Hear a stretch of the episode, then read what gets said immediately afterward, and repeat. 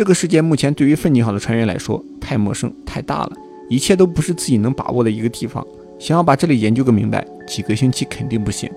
不管是地球上的科学家，还是身处罗摩内部的船员，大家都认为罗摩这艘飞船可能真的就是一座陵墓，因为这艘飞船的历史比整个人类的历史还长。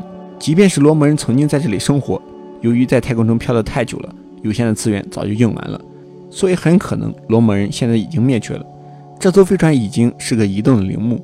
但是罗摩人即便已经灭绝，总会留下点什么痕迹。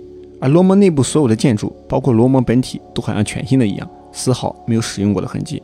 那就算罗摩人真的没了，那为什么罗摩最终进入太阳系，而且是直奔着太阳去的？难道罗摩是一艘自动驾驶的飞船？它会自己去找最近的恒星补充燃料吗？这些问题，即便是身在罗摩内部的船员，依然没有办法验证。在做了一番准备之后，诺顿派船员往下进发。他们沿着罗摩北部的阶梯往下走，探测设备发现，越是往下走，氧气含量越高。随着他们越来越往下，竟然可以打开面罩勉强呼吸。虽然这是个很危险的操作，但是仪器的探测数据显示是可靠的。他们好久都没有吸到新鲜的空气了。一名船员打开头盔，小心地吸了一口，没啥事儿，然后又大吸了一口。罗摩的空气不太好闻，到处充斥着霉味儿。这些氧气就跟罗摩一样非常古老。总之，空气中一股死气沉沉的味道。船员赶紧戴上头盔，吐出了刚刚吸进的废气。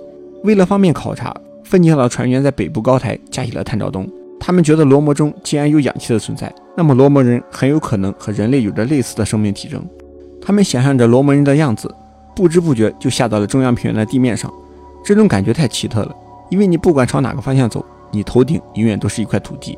这是一个微缩版的星球。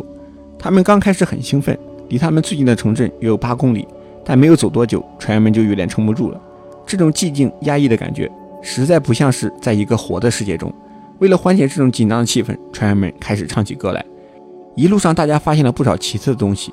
罗蒙内部竟然有河流，三条宽度一百米的河流直接插入柱状海。